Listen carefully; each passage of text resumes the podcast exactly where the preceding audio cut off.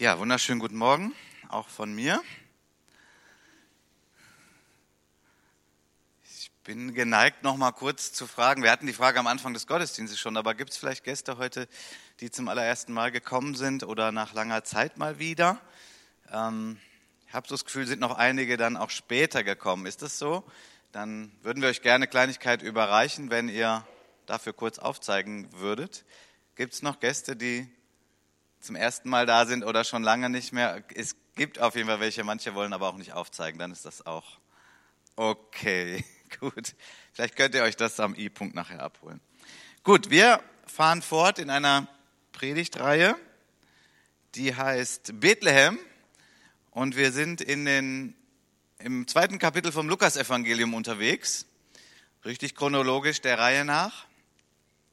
Und heute ist der Teil 2 und ich habe die Predigt genannt, Gottes Welt und unsere berühren sich. Gottes Welt und unsere berühren sich. Letzte Woche ging es ja darum, dass Gott Geschichte schreibt, dass er der Herr der Geschichte ist und dass es gut ist, sich bei ihm festzumachen und ihm zu vertrauen, auch gerade in den unruhigen Zeiten, in denen wir sind, dass wir so den Anker der Seele bei dem lebendigen Gott festmachen nicht letztlich bei den Politikern oder Machthabern dieser Welt, sondern dass wir staunen, wie Gott das so macht. Und heute geht es darum, Gottes Welt und unsere berühren sich. So, das sind ja alles weihnachtliche Texte und ich wünsche mir, ja, wir dürfen da schon ein bisschen spüren auch, fühlt sich gut an Weihnachten, aber dass wir auch nochmal wieder frisch hinhören und gucken, was ist da eigentlich geschehen.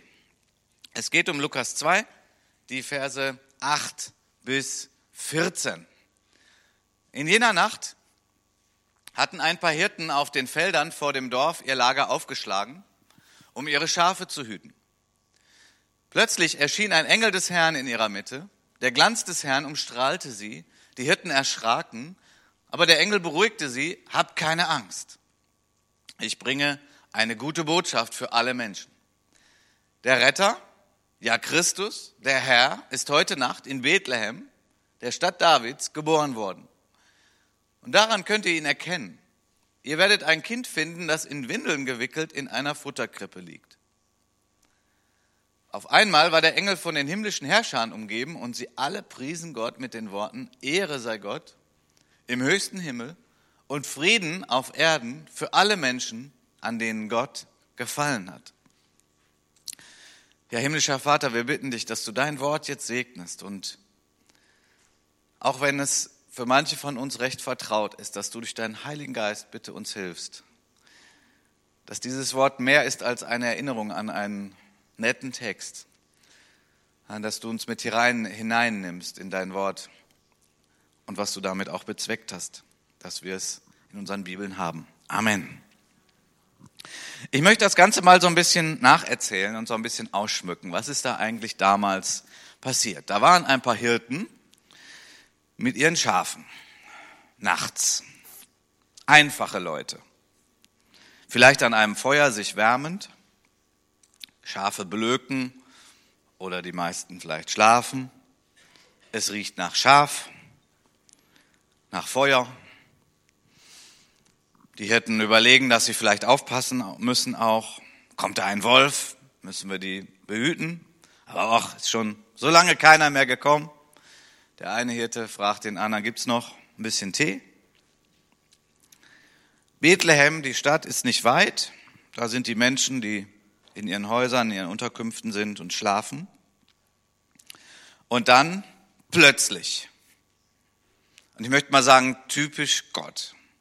Du kannst mal in der Konkordanz das Wort plötzlich nehmen und mal gucken, was alles plötzlich geschah, wo Gott auf einmal etwas tut plötzlich ein Engel. Ein Schrank von einem Kerl. Keine Falten, kein Schweißgeruch. Klarheit. Sehr hell. Also so ganz viele LED-Lampen. Oder wie manche dieser Autos heute, die einen immer blenden, obwohl die gar nicht Fernlicht anhaben, weil die diese modernen Lampen drin haben. Also gut, es ist sehr, sehr hell. Und die Hirten, kriegen Panik.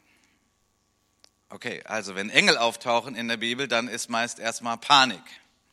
Wir haben ja oft so eine etwas komische Vorstellung von Engeln, von kleinen niedlichen Engelchen, solchen Putten und so Verzierungen. So wenn in der Bibel ein Engel auftaucht, kriegt man Angst. Ist ja auch irgendwie logisch, weil die Hirten sagen sich, was ist das? Noch nie vorher erlebt. Entsetzen. Gedankenüberflutung. Keine Aktion auf Lager, weil es keine Gewohnheit gibt. Was macht man denn jetzt? Unsicherheit, Angst. Der Engel, und das ist übrigens oft das Erste, was Engel sagen, fear not. Don't panic. Keine Angst. Und das hat er auch in der Sprache gesprochen, dass sie es damals verstanden haben. Hebräisch, Aramäisch, irgendwie so. Wie schnell das wohl wirkt bei den Hirten? Unterschiedlich. Typen, ja, Menschen sind unterschiedlich. Aber ich glaube, das hat so eine Zeit gebraucht, bis dieser Adrenalinschub, was da auf einmal sich offenbart hat, dass der erstmal abgebaut wird. Also der Schreck hängt noch in den Gliedern.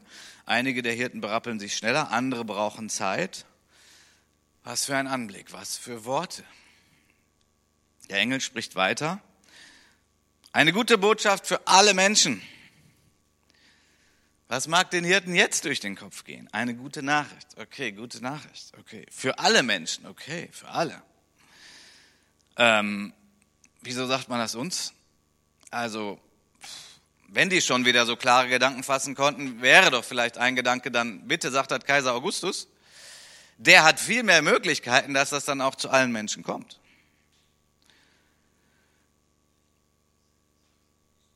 Der Engel spricht weiter. Er sagt, der Retter, der Christus, das ist der Messias, der Herr ist soeben zur Welt gekommen. Geboren. Die Hirten, hä, was? Geboren? Wie geht's? Ein Baby, oder was? In Bethlehem. Okay. Das ist ja da vorne. Der Engel redet weiter und sagt, also ich schmücke ja aus, ja, ihr könnt das gerne dann hinterfragen, was ich sage, aber es geht mir darum, dass wir eintauchen in diese Geschichte, denn das ist alles ja kein Zufall.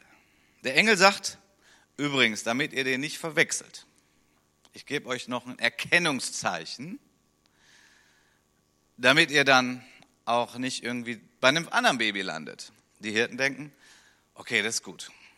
Also ja, wahrscheinlich dann irgendwie eine Krone, ein Zepter, irgendwie so. Das wäre ja richtig. Okay, der Engel sagt, das Erkennungszeichen ist ein Baby mit Windeln in einer Futterkrippe. Also wo normalerweise Tiere draus ihre Nahrung bekommen. Ich glaube, dass die Hirten so ähm, nicht gerade entspannter werden. Die Überraschungen und Unglaublichkeiten, die steigern sich ja in dieser Geschichte noch. Und jetzt gibt es aber noch eine Steigerung. Bisher war das ja ein Engel, der so ganz plötzlich kam. Und jetzt viele Engel, unzählige, Lobpreislied. Also ich sage mal, Outbreak Band ist nichts dagegen. Finde ich gut, machen gut, gute Musik. Aber das ist jetzt nochmal eine ganz andere Nummer. Ein vielstimmiger Chor, ohne Fehler, klarster Gesang, klare Akustik, Höhen, Bässe, Tempo, alles passt, total synchron. Und das Lied haben wir ja auch den Text. Die Ehre gehört Gott im höchsten Himmel, Frieden den Menschen, die ihm gefallen. Über diesen Vers wird es übrigens, ich glaube, in zwei Wochen eine Predigt geben, nur über diesen Vers. Was für eine Begebenheit ist passiert vor circa 2000 Jahren, circa 3000 Kilometer von hier entfernt. Himmel und Erde berühren sich. Die Hirten, die Engel. Ich möchte mal sagen, unsere Welt und eben die himmlische Welt berühren sich. Betrachten wir das ein bisschen genauer. Unsere irdische Welt. Und hier nochmal einige Verse, die jetzt mehr so unsere irdische Welt beschreiben. In jener Nacht ein paar Hirten auf den Feldern hüten Schafe, sie erschrecken sich, sie kommen, bekommen eine Botschaft, die etwas über unsere Welt aussagt. Die Botschaft ist Retter, Christus und Herr. Was sagt das über unsere Welt? Es sagt, dass diese Welt nicht gesund ist. Diese Welt braucht einen Retter und das gilt bis heute so. Jesus hat ja einmal gesagt, die Kranken brauchen einen Arzt.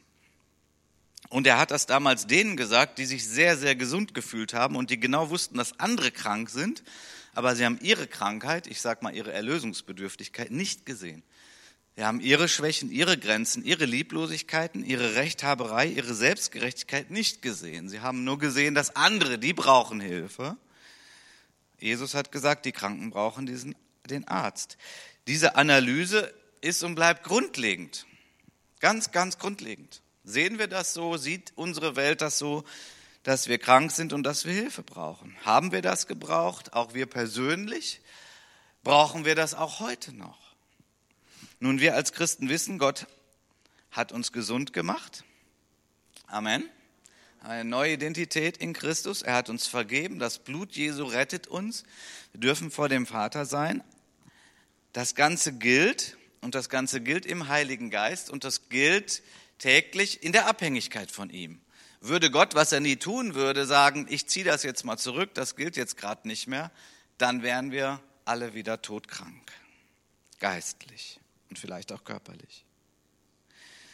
Wir leben in einer Welt, die krank ist, die im Allgemeinen ihren Schöpfer nicht erkennt und schon gar nicht anerkennt, also besonders in unserer westlichen Welt. Ich weiß nicht, ob das zu hart ist, was ich gerade sage, aber sprich mit den Leuten, was Weihnachten ist. Und du wirst wahrscheinlich da landen, dass die meisten nicht genau wissen, was Weihnachten ist. Wer wer ist der Urheber von Weihnachten? Frag mal die Leute. Frag mal die Leute, wie Engel aussehen. Frag die Leute, was Gottes Meinung über unsere Welt ist. Und du wirst feststellen, dass da ganz viel fehlt an Erkenntnis. Also die Ansage ist, diese Welt braucht einen Retter. Wir haben einen Retter gebraucht als Christen. Wir brauchen ihn permanent. Durch seine Rettungsliebe sind wir in Kontakt mit Gott. Aber ohne ihn würden wir ertrinken.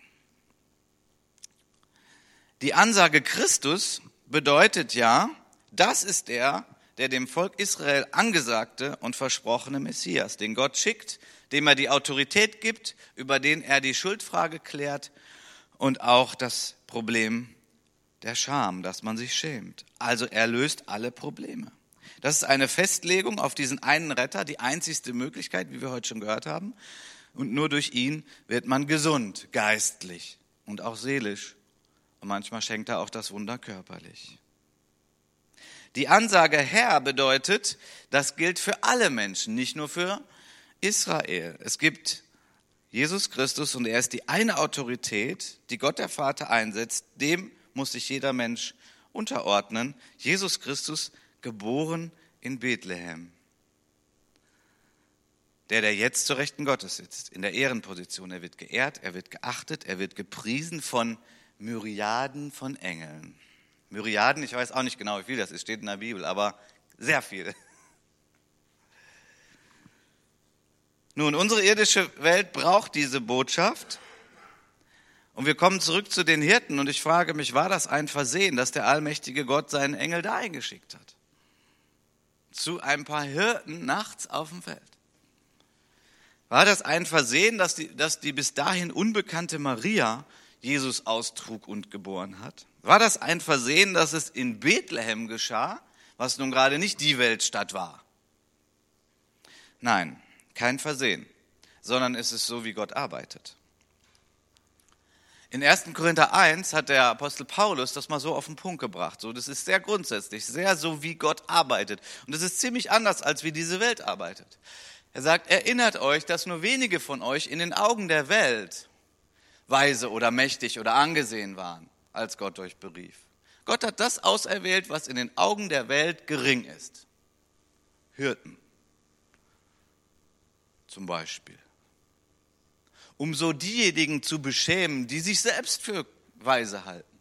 Er hat das erwählt, was von der Welt verachtet und gering geschätzt wird, damit kein Mensch sich je vor Gott rühmen kann.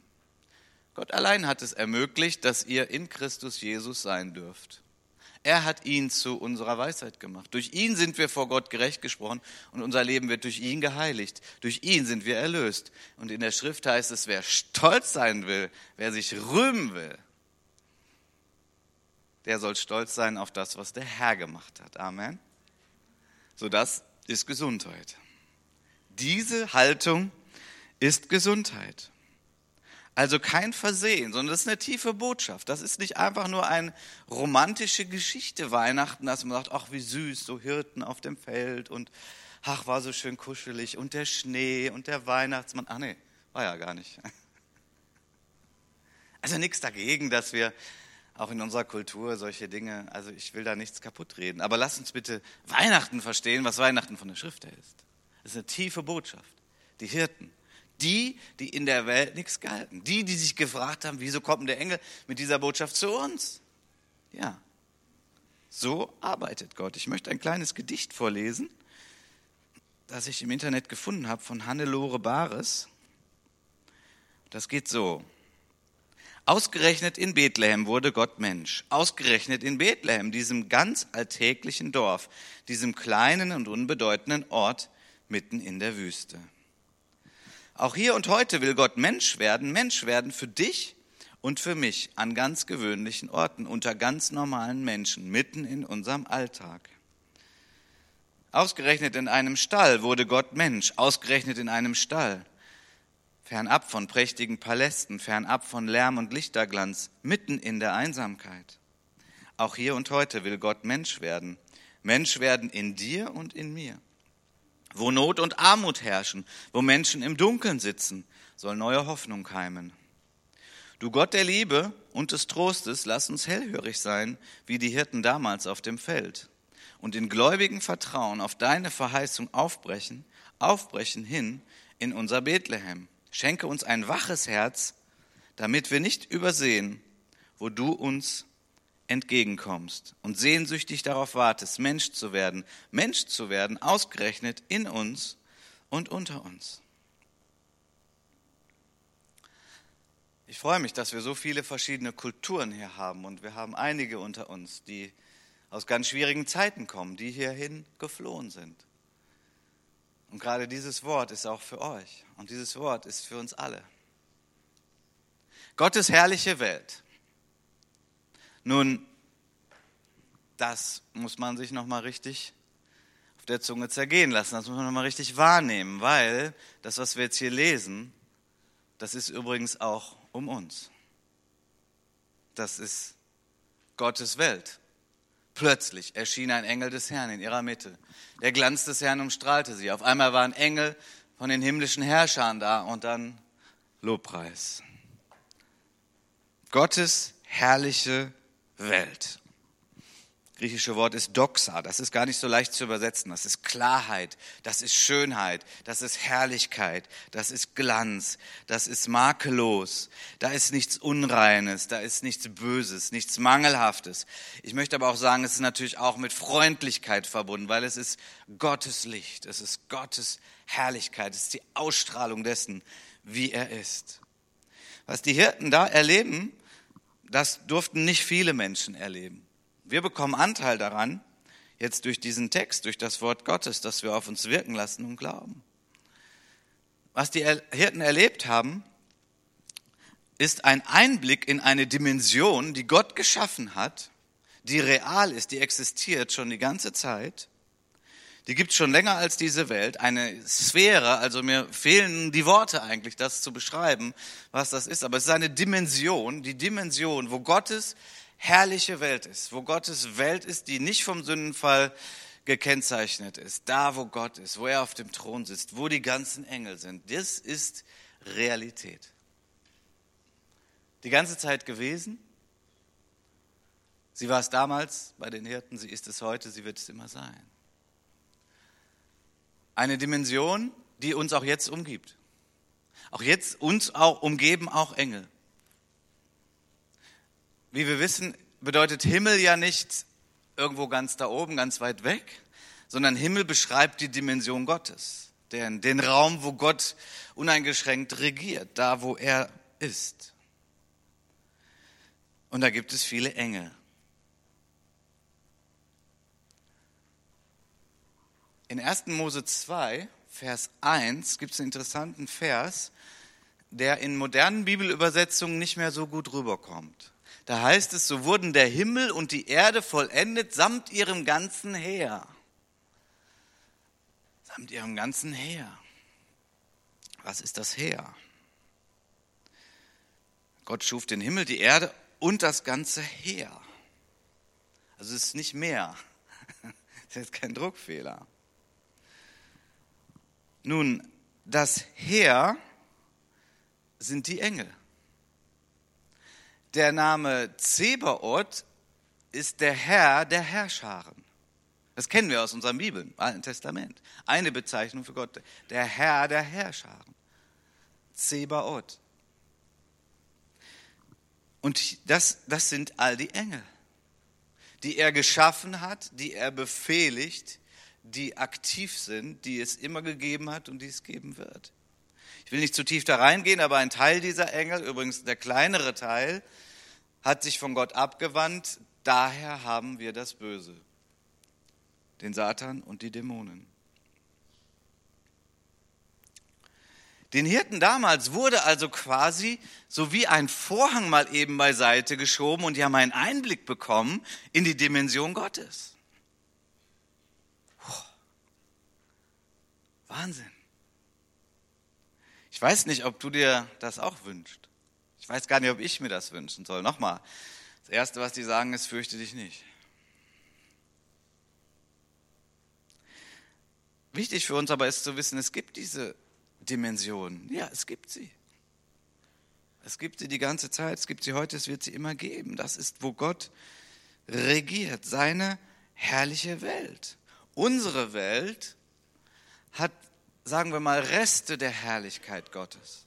Und die sind ja oft noch unglaublich schön, wenn man mal in so Gegenden kommt mit gewaltigen Bergen in Österreich oder irgendwo am Meer oder ja, schöne Wälder. Es gibt immer noch unglaublich viel, ich sag mal, Restherrlichkeit auf dieser Erde. Aber unsere Erde ist gekennzeichnet von dem Verfallensein, ja, von der Vergänglichkeit, von dem, was einfach durch den Sündenfall kaputt gegangen ist. Aber diese andere Welt, die ist nur herrlich. Ich möchte sagen, manchmal, wenn ich wenn Gott mir das schenkt durch seinen Geist, nicht in der Anbetung so ganz nah bei ihm bin, dann habe ich so ein bisschen so einen Geschmack, so, dann habe ich so ein bisschen so ein Empfinden. So ist das. So vollkommen herrlich, schön, Frieden. Ich sage auch mal Ruhe. Also die Jüngeren unter uns finden das vielleicht jetzt langweilig, aber völlig entspannt, positiv Gott. Der Schreiber des 104. Psalms, der hat das in der Sprache seiner damaligen Zeit so ausgedrückt. Mit meiner Seele will ich den Herrn loben. Mein Gott, du bist sehr groß. In Ehre und Herrlichkeit bist du gekleidet. Licht umgibt dich wie ein Gewand. Du spannst den Himmel aus wie eine Zeltdecke. Du errichtest über den Wolken deine Wohnung. Du machst die Wolken zu deinen Wagen, reitest auf den Flügeln des Windes. Die Winde hast du zu deinen Booten gemacht und Feuerflammen zu deinen Dienern.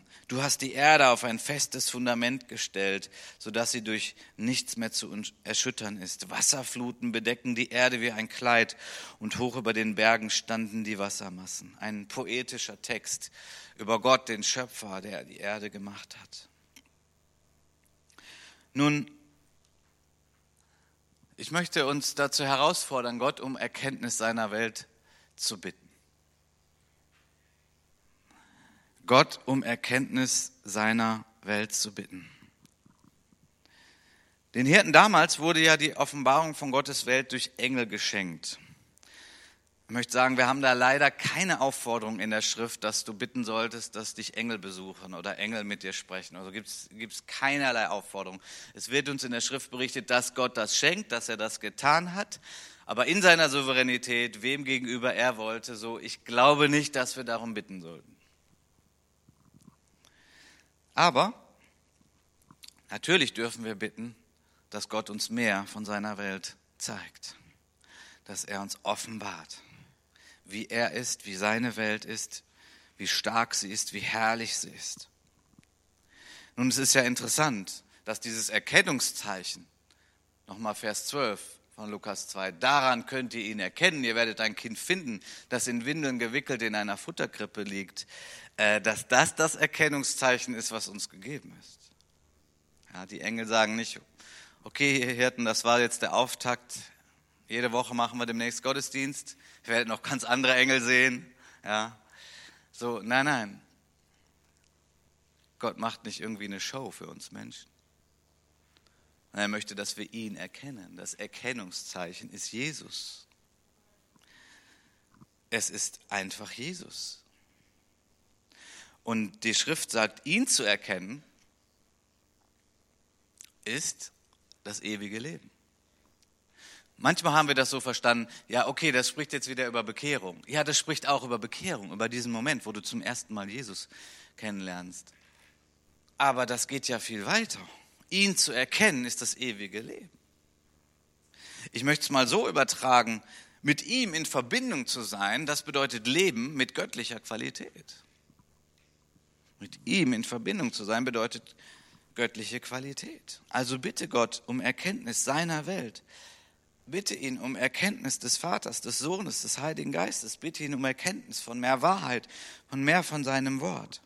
Und natürlich darfst du Gott auch danken für die Erkenntnis, die du schon bekommen hast, die er dir schon geschenkt hat, die du dir nicht erarbeitet hast durch ein Studium, wo du gelesen hast, ja, und deine Arbeit geschrieben hast und dann hast du es geschafft und dann sagst du, ich habe den Bachelor. Nein, nein, das wird dir geschenkt, wenn dein Herz sich danach sehnt. Die Erkenntnis Christi hat Paulus ja mal so auf den Punkt gebracht, und das ist ganz interessant. Er sagt, mein Wunsch ist es, Christus zu erkennen. Das ist aus dem Philipperbrief. Der hat sich nicht gerade bekehrt, der Paulus. Der war schon ziemlich lange Christ zu diesem Zeitpunkt. Er sagt, mein Wunsch, mein Verlangen, meine Sehnsucht ist, Christus zu erkennen. Die mächtige Kraft, die ihn von den Toten auferweckte, am eigenen Leib zu erfahren. Ich möchte lernen, was es heißt, mit ihm zu leiden, indem ich an seinem Tod teilhabe, damit auch ich eines Tages von den Toten auferweckt werde. Vers 12, ich will nicht behaupten, ich hätte dies alles schon erreicht oder ich wäre schon vollkommen, aber ich arbeite auf den Tag hin, an dem ich endlich alles sein werde, wozu Christus Jesus mich errettet und wofür er mich bestimmt hat. Alles das sein. Nun, zwei Verse weiter spricht er dann von der himmlischen Berufung. So ich erkenne daran, das ist ein Lernprozess, solange wir hier auf Erden sind, mehr von ihm zu erkennen. Und übrigens, mehr von ihm zu erkennen, ist immer auch die Grundlage für ein verändertes Leben. Das, was wir anbeten, das, wonach wir uns sehnen, das verändert uns. Und das ist tiefgreifende Veränderung, das ist gesunde Veränderung. Das ist nicht eine krampfhafte Veränderung. Du musst, du musst, du musst, sondern wenn du ihn mehr erkennst, dann wird sich auch dein Leben ändern. Dein Herz ändert sich und von deinem Herzen ändert sich dein Leben. Ich glaube, so hat Gott das auch von Anfang an gedacht. Nicht die zehn Gebote, die wie kalte Steintafeln vor uns sind. Du musst, du musst, du musst, sondern in unsere Herzen geschrieben durch den Heiligen Geist. Christus, so bist du. Ah, so bist du. Ich möchte mal sagen, wenn du mit Christus unterwegs bist und wenn du von ihm lernst, dann wird besonders eines passieren. Du wirst Menschen sehen und irgendwann wirst du sie nochmal anders sehen. Du wirst Menschen sehen mit Barmherzigkeit. Du wirst Menschen sehen mit der Gnade Gottes. Du wirst Menschen nicht so sehen, so, ah, die sind besser als ich, ah, die sind schlechter als ich. Du wirst immer mehr sehen, dass Menschen ihre Grenzen und ihre Schwächen haben, sogar ihr Versagen. Und du wirst barmherzig sein, weil du das nämlich bei dir selber gesehen hast, weil du das wahrnimmst.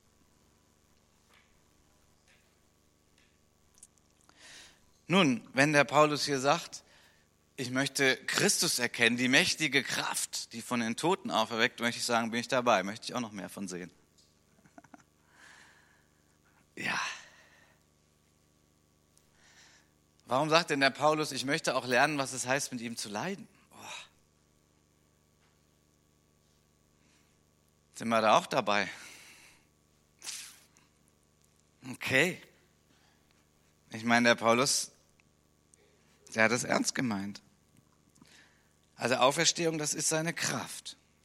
Seine Leiden, was ist das denn? Es geht um die Liebe hier. Seine Leiden zu erkennen heißt, seine Liebe zu erkennen. Wir müssen ja nicht nochmal gekreuzigt werden oder irgendwie gemartert werden oder sowas. Wenngleich es natürlich verfolgte Christen gibt, denen genau das gerade widerfährt. Aber Leiden hat was mit Liebe zu tun. Warum eigentlich? Nun, weil wir, wer wirklich liebt, wer wirklich investiert, wird auch enttäuscht werden. Er wird auch frustriert sein. Er wird nicht immer auf Gegenliebe stoßen. Und die Frage ist, was mache ich dann? Mache ich weiter oder nicht? Vergebe ich erneut? Liebe ich weiter? Investiere ich? Bin ich bereit, dass Gott die Enttäuschung meines Herzens heilt und ich liebe weiter? Ich glaube, genau darum geht es. Die Gemeinschaft seiner Leiden hat mit Liebe zu tun. Wir haben ja auch das schöne deutsche Wort Leidenschaft, weil es genau damit zu tun hat. Meine Leidenschaft, die kommt von Gott. Meine Leidenschaft kommt von Gott. Seine Leidenschaft war es, seinen Sohn zu senden. In einen Stall, geboren in einer Futterkrippe. Alles gar nicht besonders königlich. Warum hat er das gemacht? Weil er damit ein Zeichen setzt. Weihnachten setzt ein Zeichen. Gott sagt, ich komme in, die, in das Elend dieser Welt. Ich gehe dahin, wo die einfachen Menschen sind. Ich gehe dahin, wo die, wo die Kranken sind, die sagen, ja, ich bin auch krank, bitte hilf mir. Gott liebt jeden Menschen. Das Problem ist nur, dass oftmals die Herzen derer nicht aufgehen. Die sagen, ich bin gesund, ich habe alles, ich brauche nichts. Ist das nicht auch die Realität? Ist das nicht auch einer der Hintergründe, warum Erweckung in bestimmten Gebieten auf dieser Erde ist, in anderen Gebieten eben nicht? Wann waren die Kirchen in Deutschland voll? Ich meine so mal alle. Nicht nur einige, sag mal, Modekirchen. Das war doch kurz nach dem Krieg, habe ich mir sagen lassen, oder? Die Kranken brauchen den Arzt. Die Einfachen, die Hungrigen, die, die sagen, ja, Gott, hilf mir.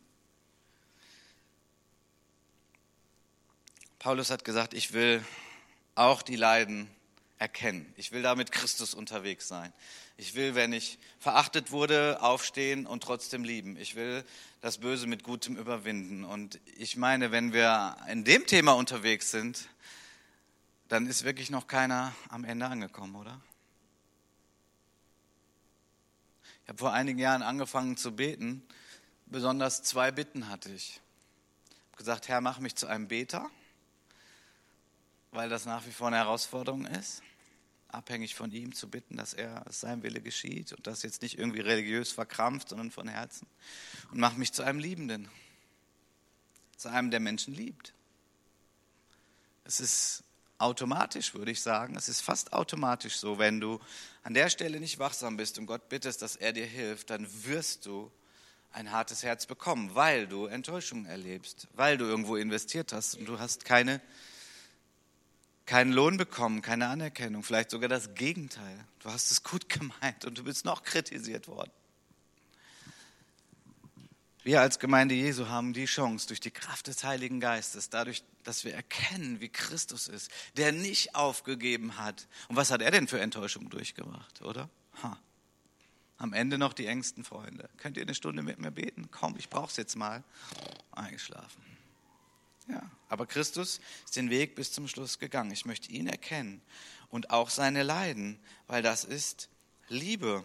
Und da sind wir unterwegs. Und wenn wir mit diesem Thema, sage ich mal, unterwegs sind, wenn unsere Herzen weit sind, liebesfähig, barmherzig, geduldig und eben nicht richtend und verurteilend und selbstgerecht, dann sind wir wirklich Briefe Christi. Und dann passiert das, was die Hirten mit den Engeln erlebt haben, durch uns gegenüber anderen Menschen.